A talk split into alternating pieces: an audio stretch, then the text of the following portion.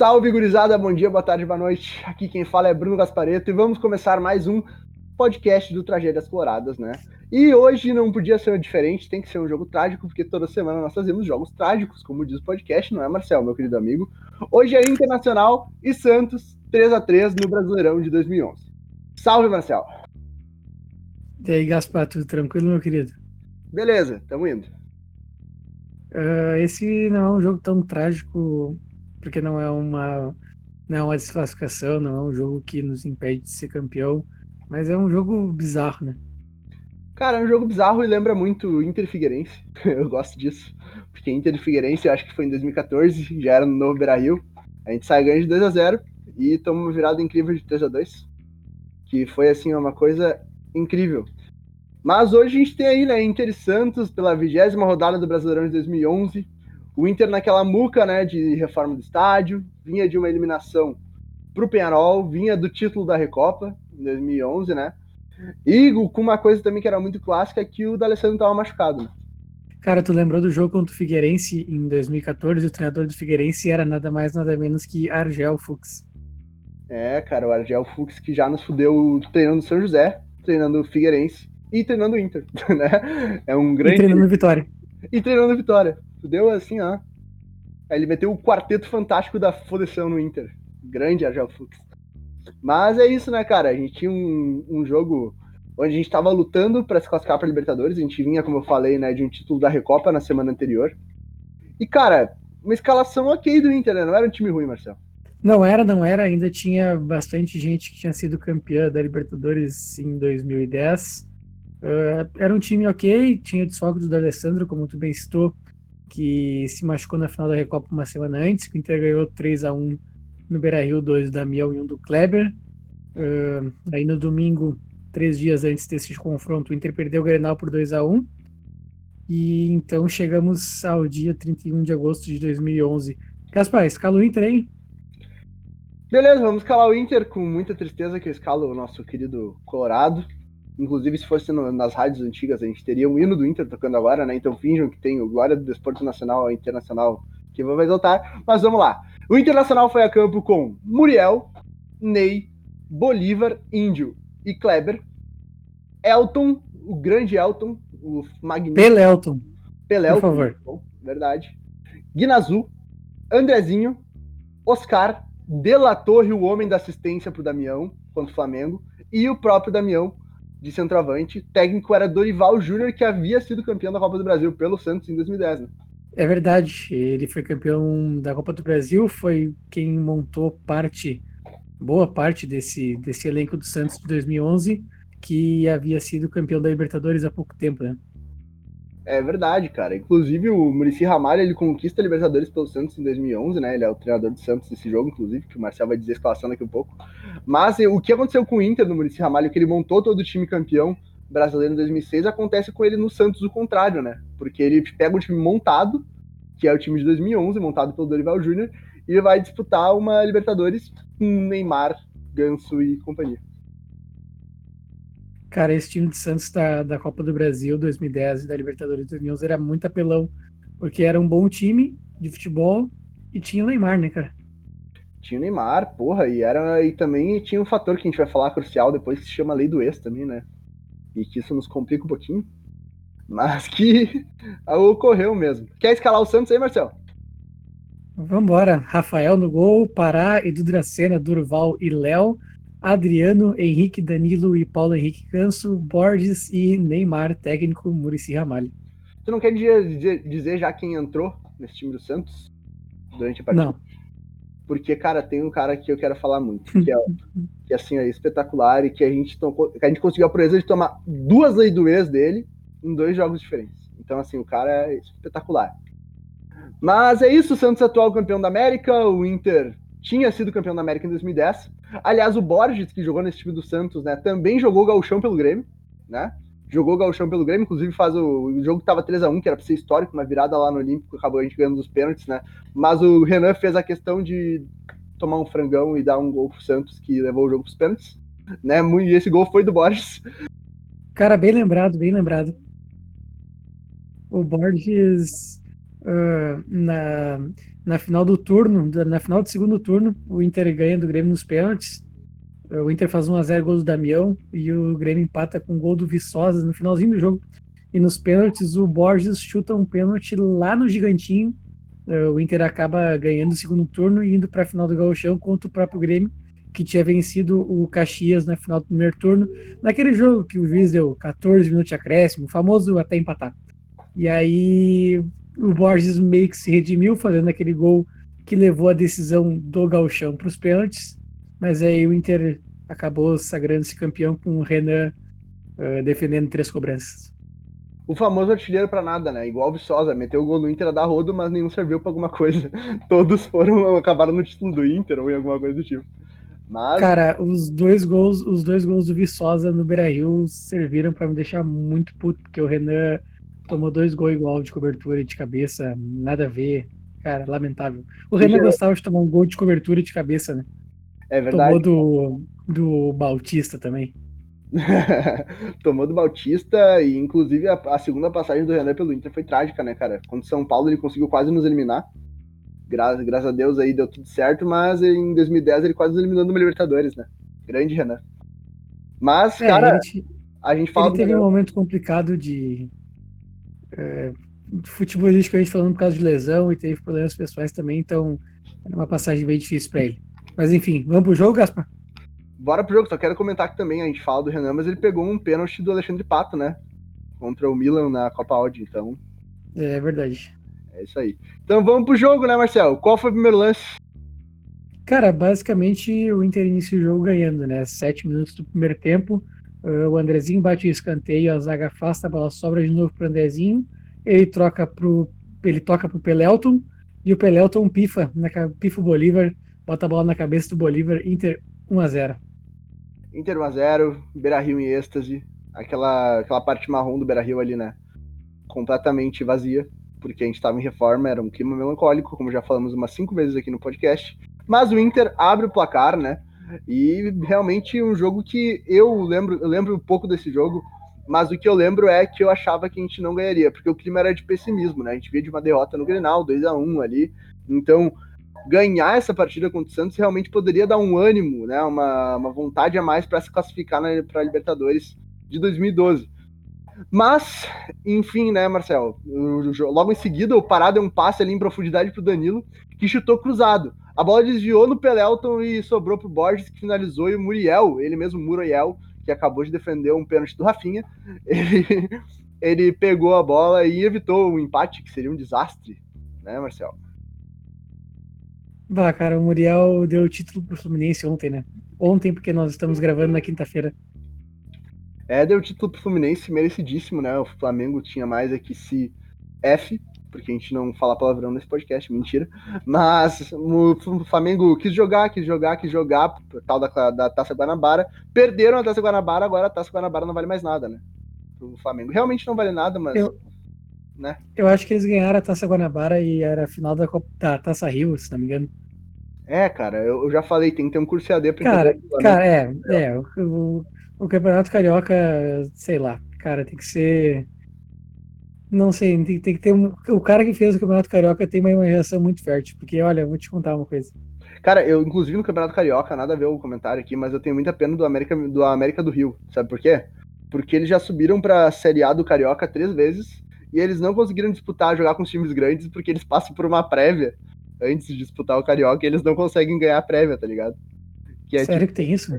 Tem, tem uma prévia. Quem sobe da Série B do Carioca pra Série A do Carioca joga uma prévia. E daí tem que ter, ficar em segundo ou em primeiro na prévia. É um jogo de seis times, assim, pra classificar Meu pro Deus. Carioca normal. E, cara, é uma, uma várzea. Não dá pra entender porcaria nenhuma.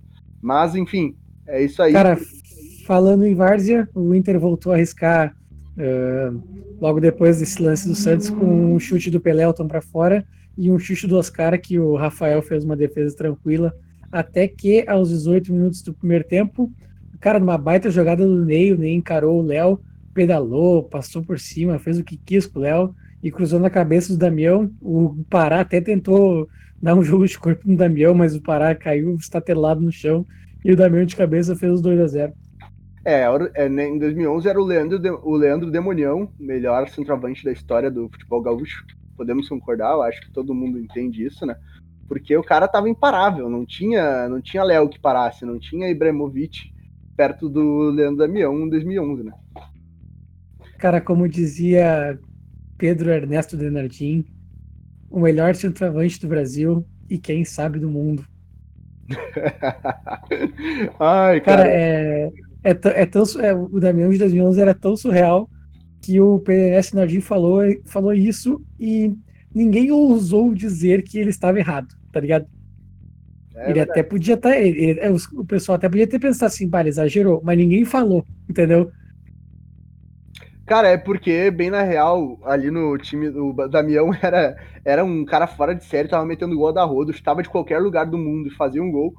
E quem é que competia com ele, né, cara? Na época ali eu falei o Ibrahimovic, beleza, mas não tava na sua melhor fase no Milan também. E o Balotelli, cara. Nossa senhora. O Balotelli, cara. O Balotelli, pelo amor de Deus, Damiano, naquela temporada jogou muito melhor que o Balotelli, já tava decaindo já. Né? Na Eurocopa 2012 ele até jogou bem, mas, por Damião em 2011 era muito melhor que o Balotelli. Me desculpem, não é clubismo, é verdade.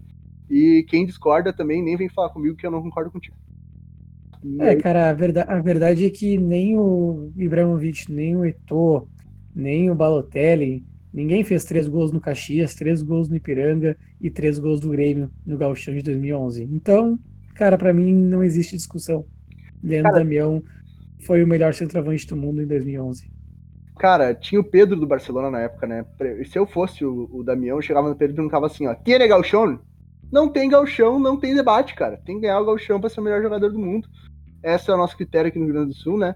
Então é isso, o Damião muito mais vencedor do que o Pedro e do que o Balotelli e do que o Ibrahimovic. Continuamos nosso podcast completamente parcial, né, Marcelo? Cara, falando em melhor do mundo, aparece no jogo o menino De La Torre. Olha só. De La Torre, ó, tá louco. O De La Torre, com um total de zero gols na passagem dele pelo Inter, uh, cara, ele, ele é muito rápido, né? Tu já falou em outro podcast, né? Aquele lance do Belete, que o, que o Belete sai correndo de uma área a outra e sai com bola e tudo, que o Delator adorava fazer isso. Numa dessas, ele passou de moto pelo Dracena e estou cruzado. Cara, pelo menos ele conseguiu concluir a jogada. Assim. O Rafael, o Rafael espalmou pro, pro meio. Aliás, baita partida do Rafael, goleiro de Santos, goleiro das, foi goleiro da seleção. Uh, o placar acabou sendo 3 a 3 muito por causa dele também. Mas enfim, tá aí o lance do Torre, que é um, Sei lá. Eu acho que a única coisa boa que ele fez foi fazer um gol do Grêmio na Copa do Brasil. É, o De La Torre, ele corria, corria, corria saía pela linha lateral. Tinha outra jogada também bem característica, que essa daí a gente, a gente viu perfeitamente nesse lance, que era o chute fraco na mão do goleiro, né? Inclusive, quem falou isso daí foi o, o nosso querido, os caras lá do Choque de Cultura, no seu negócio de futebol, mas que encaixa perfeitamente pro Della Torre. Era o chute fraquinho, bem fraquinho na mão do goleiro que nunca entrava, tanto que ele não fez nenhum gol. Mas é isso aí, né? Ô, Gaspar. Vamos La Torre. Lança. Tu acha que o De La Torre é o exemplo clássico aquele do triatleta? Hum, como assim triatleta, Marcelo? É, corre, pedala e nada. é, o, é o clássico do triatleta. Corre, pedala e nada. E, mas ele jogou no Inter, jogou no Atlético Paranaense, tem um time, tem um empresário muito bom e deve estar ganhando fortunas na Ásia ou em qualquer continente distante, não sei onde é que o Dalla Torre tá, posso estar falando besteira também. Mas é o triatleta, perfeito, Marcelo. Acho que tá. Gaspa, é, no fim do primeiro tempo, o Damião ainda teve uma chance de gol depois no lançamento do Andrezinho. Ele acabou dando um, um chute de esquerda para fora, de canela esquerda para fora, porque foi bem bizarro o lance. E o primeiro tempo termina assim, 2 a 0 pro Inter. Cara, nos, nos lances, nos melhores momentos, o Neymar nem aparece, né? Nem o Neymar, nem o Ganso, é meio bizarro, assim. Ah, cara, eu ficaria constrangido de aparecer no jogo se eu fosse Neymar com um cara tendo que disputar com o Damião. Eu não entraria, sinceramente.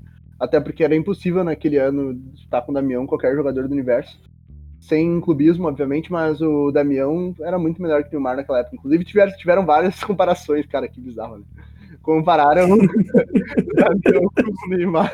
Aquele, aquele meio segundo de lucidez, cara, que bizarro. Mas foi comparado realmente o Damião com o Neymar naquele super clássico das Américas, que os dois foram convocados, lembra?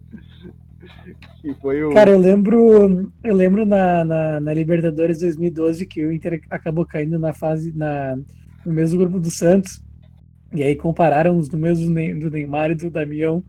E antes do jogo lá em Santos, e aí o jogo lá em Santos foi 3x1 pro Santos, o Neymar fez os três gols, acabou com o jogo. E o Damião fez do Inter, não tem que falar isso aí. O Damião fez do Inter, é verdade, mas é que o Neymar destruiu o jogo, tá ligado? bah, cara, eu, bah, foi o jogo que o, o Moledo ficou sem coluna, né? Nunca mais jogou no Inter. Isso, o Ele Moledo, ganhou... Guinha Azul, o Muriel, o Neymar passou por todo mundo duas, em dois gols. Cara, o Moledo, ele tomou uma suspensão de oito anos do Inter. Esse jogo foi em 2012, ele só voltou a jogar em 2019, sete anos, desculpa tomou uma suspensão de sete anos. Ele chegou a voltar para o Inter uma vez sem jogar, porque ele ainda estava punido pela direção por não ter tomado esse drible do, do Neymar, que foi desconcertante. E, enfim, né? Teve que jogar na Cara, tu me deixou muito triste, porque tu lembrou que o Vitório Pífero contratou o Moledo, deixou o Moledo parado, dispensou o Moledo e ficou com o Paulão Hernando, Alan Costa e Leandro Almeida em 2016. Vitório Pífero com aval de Argel, né, cara? Ah, tá louco. Gaspar, é. intervalo de jogo 2 a 0 Inter. O Murici Ramalho, técnico do Santos na época, só tinha uma coisa para fazer para tentar mudar o panorama do jogo. Qual era, Gaspar? A lei do ex. Não pode ser diferente, cara. A lei do ex não tinha como ser diferente, como eu já falei. Allan Kardec jogou no Inter 2009, teve uma passagem espírita, porque ele simplesmente era um espírito. Ninguém viu jogar, ninguém viu gol. Deve ter feito um gol, dois. Mas, cara, a realidade é que o Allan Kardec no Inter veio com, com uma promessa e não jogou nada, né, Marcelo? Acho que o Allan Kardec não fez nenhum gol pelo Inter. Nenhum gol, perfeito. Então minha suposição estava certa. Mas, cara, o Allan Kardec entra naquele segundo tempo, né? Uh, ele tirou o Pará, ou seja, mais um reforço pro Santos, porque quando o Pará sai, o time é reforçado, né? E ele tirou o Pará pra botar a lei do ex, botando o Danilo pra lateral direito, então. O Danilo tava de, de meia nesse jogo, Marcelo, sabe? Tava, no meio, tava, tava com as duas meias, né, cara?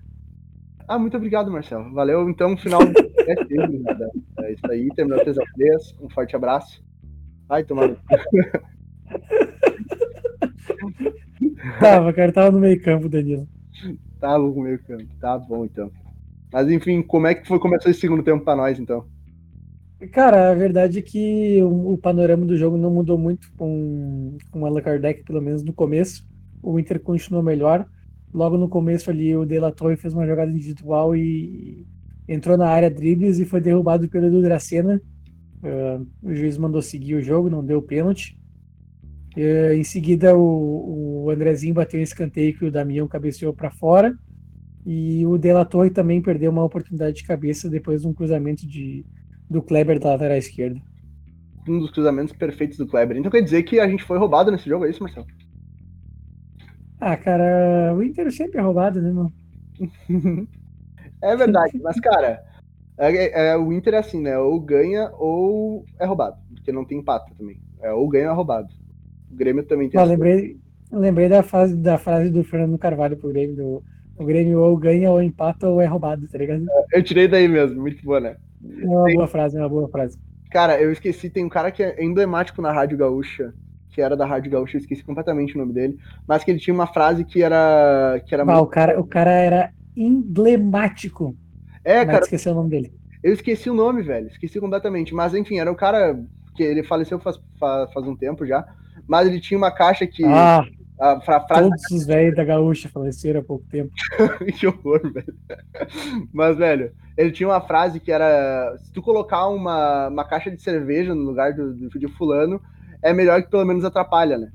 Então, é outra, outra frase que, que é perfeita, assim, até pra gente colocar ali no, no De La Torre. Que se tu colocar uma caixa de cerveja no lugar do De La Torre, pelo menos atrapalhava aquela, aquela caixa de cerveja.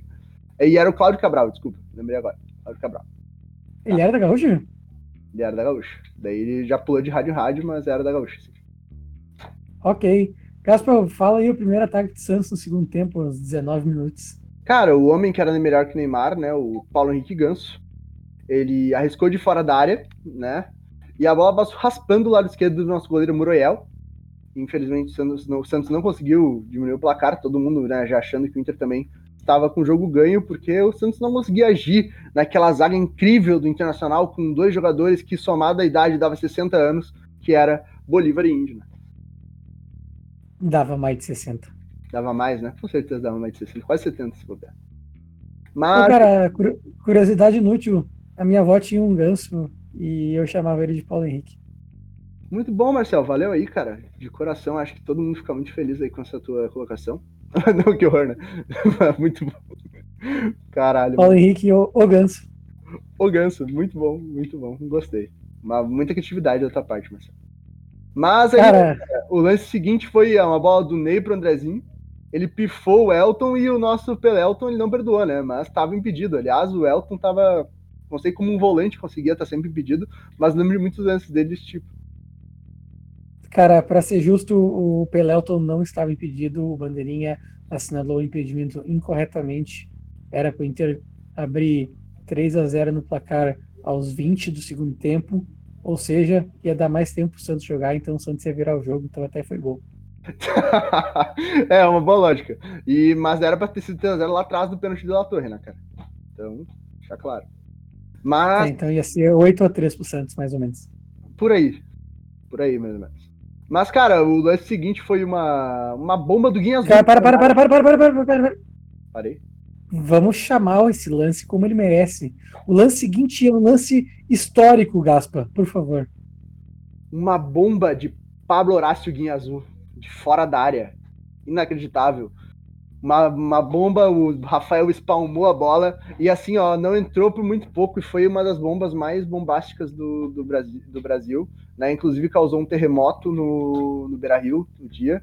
Uh, o epicentro foi ali bem na, na trave do, do, do goleiro Rafael, né? Rafael saiu do jogo com a mão fraturada, né, Marcelo?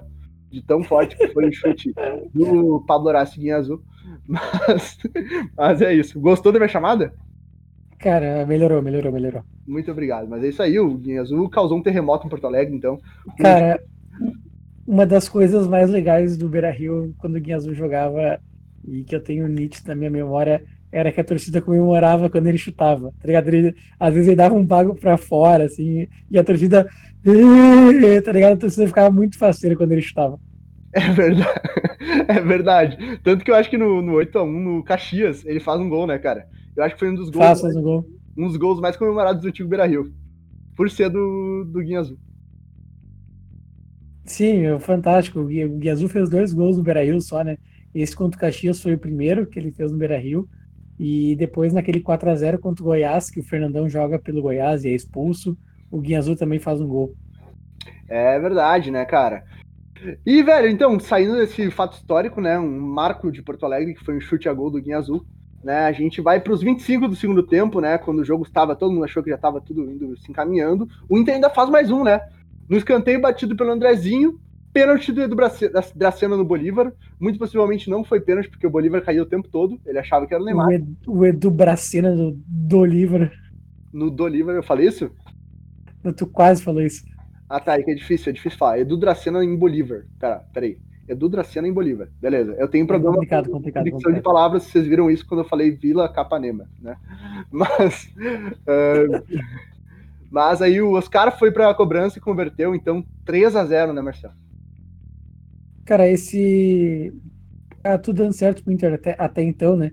Porque se tu for ver, o, o Bolívar faz um gol e cava um pênalti num jogo que o Inter tá jogando muito bem. A cobrança do Oscar nem foi uma boa cobrança, ele dá um chute rasteiro a altura, rasteiro, mas, mas a rasteira à meia altura é ótimo, né?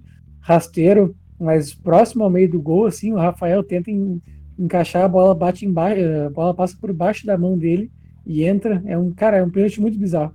90% dos pênaltis que são batidos assim, o goleiro acaba pegando. É verdade, né? E tava dando tudo certo, porque o Internacional tava, avass... Eh, tava avassalador naquele dia, não tinha Santos que segurasse, não tinha campeão da América que segurasse, porque era o melhor. Chupa. Mas é isso aí. E outra coisa, né, Marcelo? Um marco de 2011 também, que é importante a gente ressaltar aqui, é que a gente tinha uma zaga ruim, né? Que era o Bolívar com o, com o Índio. Com todo respeito à história dos dois internacional, são lindos, queridos, amo eles, mas era uma, pra, naquela época era ruim. Tinha diversas críticas, inclusive o Bolívar quase acabou com a carreira do, do Dodô, acho que em 2012 só por falta, não foi nem maldade, foi por falta de tempo de bola mesmo, que ele não sabia o que estava fazendo mais. E, e, cara, mas desde 2012, 2011 ali, a gente não teve uma zaga boa até 2019, né, cara? Inacreditável, 2018. A gente ficou seis, um, sete anos, seis anos, um loop. Sem de zagueiro, né? Zagueiro ruim. Ué, e, e Paulão e Léo Ortiz no, no Gauchão 2017 no Grenal. Ah, aí tu veio, aí foi o meu argumento. É isso que eu falo, Marcelo. Tem que argumentar bem pra te ouvir, entendeu? Daí tu fala Léo Ortiz e Paulão, realmente eu errei, verdade. Mas fora o Léo Ortiz e o Paulão, não teve uma zaga, uma zaga boa também no Inter, né? É, acho que deve ter jogado alguma vez o Thales com o Klaus. o cara chamaram o Thales do CSA, irmão. Bah, vai se fuder. O cara titular do CSA, jogando a Série C do Brasileirão, uma campanha histórica do CSA. Bah, eu ia ficar muito puto se eu fosse o Thales pra chamar ele pra ser reserva do Klaus e do, do Cuesta. Né? É foda. Cara, nós, o Inter começou aquela Série B de 2017 com Cuesta e Léo Ortiz. Depois foi Cuesta e Hernando passou por Cuesta e Danilo Silva, opa, é inominável, mas ok. Depois Cuesta e Klaus e terminou com Cuesta e Thales. Cara, o que o Cuesta passou no Inter para ele ainda, olha, eu não consigo entender como é que ele ainda tá no Inter, cara. Olha a quantidade de zagueiro podre que ele teve que carregar. Ah, e no Galchão chegou a jogar junto Cuesta e Paulão, né? Cara, o Cuesta é um anjo, né? Colocado no é um anjo. por uma é um anjo. divina. Não dá para entender. O cara sai do Independiente, né? O Independiente, se não me engano, havia sido campeão da Sul-Americana, né? Em cima do Flamengo. Ou foi, foi no ano que estava na Série B, não vou lembrar. Mas. Era, foi, foi, foi 2017. Foi 2017, né? Tá certo. Mas enfim, tava jogando Série A do Campeonato Argentino, tudo certo. Vim jogar a Série B do brasileiro. Ver o parceiro de zaga sendo o Klaus. E eu lembro que na época ele falhou em alguns lances, chegaram a falar que o Klaus era melhor que o Cuesta, e eu não tô brincando, isso tem tweets, cara, cara, em 2017 o Klaus foi o melhor parceiro do Cuesta. Isso não diz nada sobre o Klaus, mas diz muito sobre os parceiros que o Cuesta teve, entende? Perfeito, perfeito, é isso aí, cara. O, o Cuesta é o nosso. Não, e, e, e, cara, a... tá, meu, tô ficando puto agora. Eu lembrei que o Antônio Carlos Zago, o glorioso Antônio Carlos Zago, na estreia do Cuesta, colocou o Cuesta de lateral esquerdo para acomodar o Paulão na zaga. Ah, meu, que careca desgraçado, velho. Ele simulou um lance ridículo contra o Caxias também, mas isso daí a gente vai. Sim, lamentável, lamentável. É o mesmo jogo do, do Serras Gandula. É, cara. Verdade, mesmo jogo do Serra Zandula, nossa, lamentável. Mas enfim, vamos seguir o jogo aqui, né, Marcel? Outro dia a gente faz um só de 2017, um especial 2017, para falar de todas as merdas que foi aquele ano. Mas. Não, Gaspa, quem sabe a gente termina o jogo 3x0 pro Inter agora, assim, sereno. Seria bom, né, cara? Mas daí ia perder aquele negócio do tragédia mesmo. Tá, ok. Ok, já que tu insiste. cara, só pra. Só eu, eu, eu elogiei o Bolívar porque o Bolívar fez um gol e cavou um pênalti nesse jogo. Ele estava muito bem nesse jogo. Mas uh, eu não sei o que estava acontecendo com o Bolívar. O Gaspa não gosta muito dele, mas eu, eu achava ele um bom zagueiro. Uh, em 2011, 12 ali, até criou um dossiê de falhas dele. Não sei se tu tá ligado nesse, nesse vídeo. Eu lembro. Uh, cara, ele simplesmente em 10 minutos ele falha nos três gols do Santos. É inacreditável. Ah, cara, é que ali ele estava pensando no chopp também, né? Chegar em casa com a mulher dele, com a esposa, tomar um choppzinho. Eu entendo ele, o cara às vezes acaba se dispersando, pensa, pô, em 15 minutos os caras não vão empatar o jogo, dá para falhar uma, duas vezes, não tem problema. Mas a questão é que foram falhas cruciais, né? E aos 30 minutos do segundo tempo, cruzamento do Allan Kardec, falha da, do Muriel, tá? Na saída do gol, e o Borges marcou 3 a 1 E quem tava marcando ele era justamente o nosso querido Bolívar, né, Marcelo? É, o, o Bolívar falha nesse lance, mas ele não é o que mais falha nesse lance, né? Porque a saída de gol do Muriel é completamente sem sentido nenhum. Ele sai socando o ar, o Borges antecipa o Bolívar, antecipa o Muriel e faz 3 a 1 o que até então aparentemente seria só um gol, um gol para tirar os, os saldos de gol lá do Cartola, mas acabou sendo o início de uma tragédiazinha aí. É, né, cara? Porque no lance, de, no lance seguinte, às 35 do segundo tempo, reparem, primeiro gol do Santos, 30 do segundo tempo. Agora, aos 35 do segundo tempo, o Borges faz uma jogada, dá a bola para ele, Allan Kardec, um dos personagens da partida, e a gol do Santos. Quem marcava Allan Kardec, Marcel? Bolívar, Bolívar, General. Bolívar, Bolívar, General, então pega no meu pau, marcava o Allan Kardec, Marcel. 3 a 2 Daí já virou aquele pavor, né? Todo mundo já sabia o que ia acontecer. Na realidade, era questão de tempo. Porque daí também o Neymar já se pilha no jogo, né? Porque daí 3x0 o Neymar estava cagando também, estava pensando em outra coisa, mas daí Cara, ele esse, esse segundo gol do Santos foi a famosa troca de posições, né? Se antes o Allan Kardec deu assistência para o Borges, dessa vez o Borges uh, recuperou a bola dentro da área do Inter e tocou para o meio. O Allan Kardec também antecipou o Bolívar e bateu dessa vez sem chance para o Muriel. Pois é, né, cara? E geralmente dois centroavantes não funcionam, mas contra o Inter tudo funciona, né? Então, Borges e Allan Kardec jogando juntos, fizeram, fizeram um gol e deram uma assistência para outro gol. E no terceiro gol, ainda aos 40 minutos do segundo tempo, uma jogava uma jogada individual do, do Borges, ele tentava, né? O Ney conseguiu dar um biquinho para afastar, o Bolívar tentou afastar mais a bola ainda e furou, cara. E a bola sobrou pro Borges de novo. 3 a 3 Gol do Borges. Cara, esse gol é bizarro porque o Bolívar tá pronto para chutar ela certinho, assim. E aí o Ney dá só um toquezinho que faz o Bolívar dar um, sei lá como é que o Bolívar chutou essa bola. A bola caiu no pé do Borges, que tinha recém perdido a posse da bola, e o, e o Borges chapa no cantinho, sem chance pro mãozinha de jacaré. É, o Muriel é um dos melhores goleiros da história do Inter, só que é o contrário, né, Marcelo? Acho que tu concorda comigo nisso. Porque eu acho que a única coisa boa que o Muriel fez na carreira dele foi convencer o Alisson a ser goleiro. Quem não sabe, ele convenceu o Alisson. não queria. Ele encheu o saco do Alisson pra ser goleiro. Mas aí, não, brincadeiras à parte. 3 a 3 cara. Falha do Muriel. O Muriel no Inter foi um desastre, todo mundo sabe disso. Aliás, não foi falha do Muriel, foi falha do, do Bolívar de novo. Mas, cara, 3 a 3 E um jogo que tava ganho, a gente conseguiu perder em 10 minutos com três gols do Santos em 10 minutos. Gaspa. Opa, lança. A verdade impopular que eu vou falar agora é que o Muriel na história do Inter é maior que o Alisson.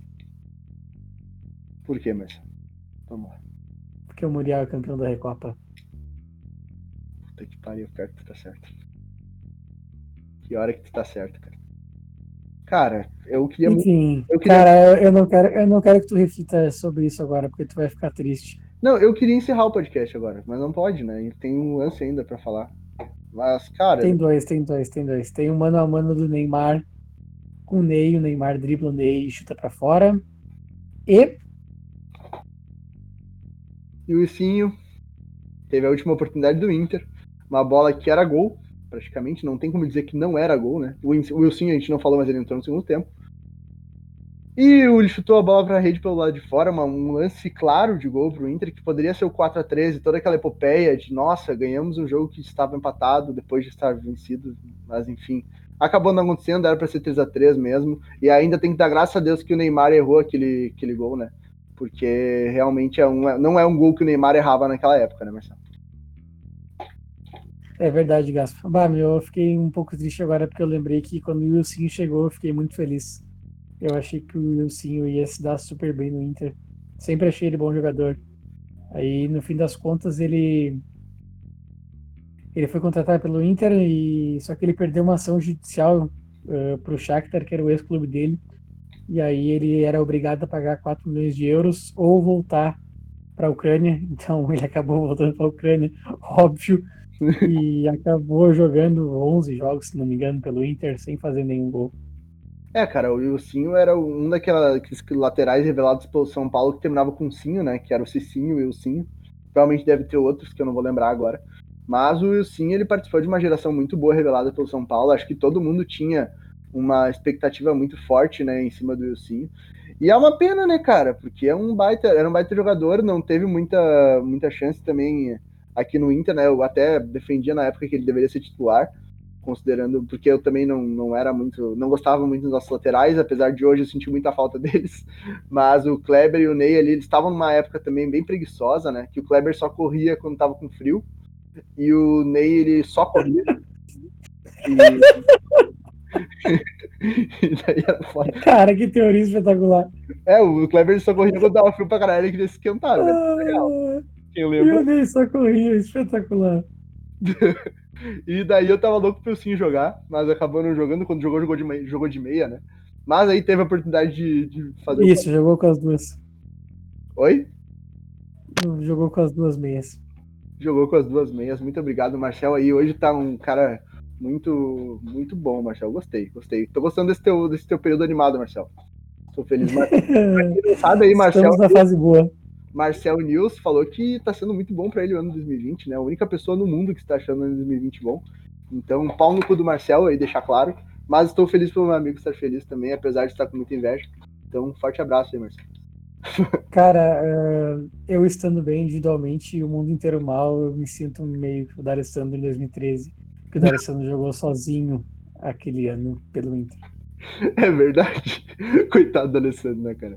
Mas, ô Marcelo, não quer dar um panorama de 2011, como é que foi nosso ano aí pra gente encerrar o podcast, então? Terminou esse jogo 3x3, uma merda. Cara, cara o Inter, o Inter caiu nas oitavas da Libertadores, ganhou provavelmente o gauchão mais...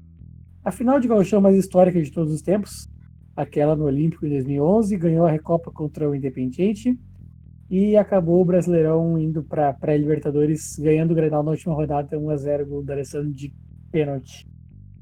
É, técnico então Dorival Júnior nos levou a Libertadores ainda nesse ano, né? Foi uma boa passagem do Dorival, inclusive ele deu uma mais uma vez aqui fazendo propaganda Voz do Gigante, deu uma entrevista pro Voz, Voz do Gigante, o Kleber também deu, estão falando do Kleber, deu uma entrevista lá também, quem quiser acompanhar. Mas, cara, é, são, foi um período, foi um bom ano do Inter, né? Foda que era pós-Mazembe também, pós-Penharol, pós, pós-jogos merdas, assim. Mas foi um ano bom até do Inter, dadas, dada a é, é meio, é meio bizarro, a gente nem chegou a citar, mas em 2011 a gente teve o Celso Rotti iniciando o ano, teve o Falcão por um breve período, e daí chegou o, o Dorival Júnior, que ficou quase um ano no Inter, saiu na metade de 2012, se não me engano. É verdade, inclusive que pena que o Falcão nunca deu certo no Inter, né, cara?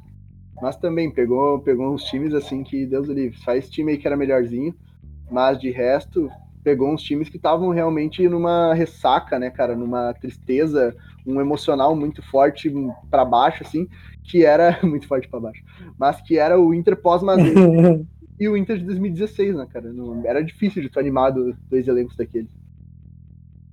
É, cara, vamos combinar que a missão do Falcão não era fácil, mas ele também não ajudou, né? É verdade, é verdade, tem que deixar claro, mas eu passo todo o pano do mundo pro Falcão. Isso é verdade. Não, claro, com certeza. Mas, cara, é isso. Podemos encerrar o podcast, eu acho, né, Marcelo? Podemos. Podemos, então, deixar um abração para todo mundo que está acompanhando. Estamos crescendo muito no Twitter e aqui no Spotify também. Eu nunca imaginei que teria mais de mil pessoas escutando esse podcast. Eu acho que o Marcelo também não, né? E já temos quase 1.500 visualizações no Spotify.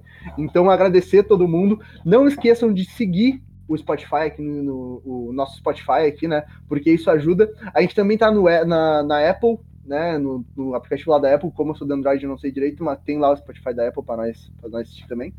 E, e é isso, Marcel, quer dar o teu tchau aí, pessoal? Tchau, pessoal.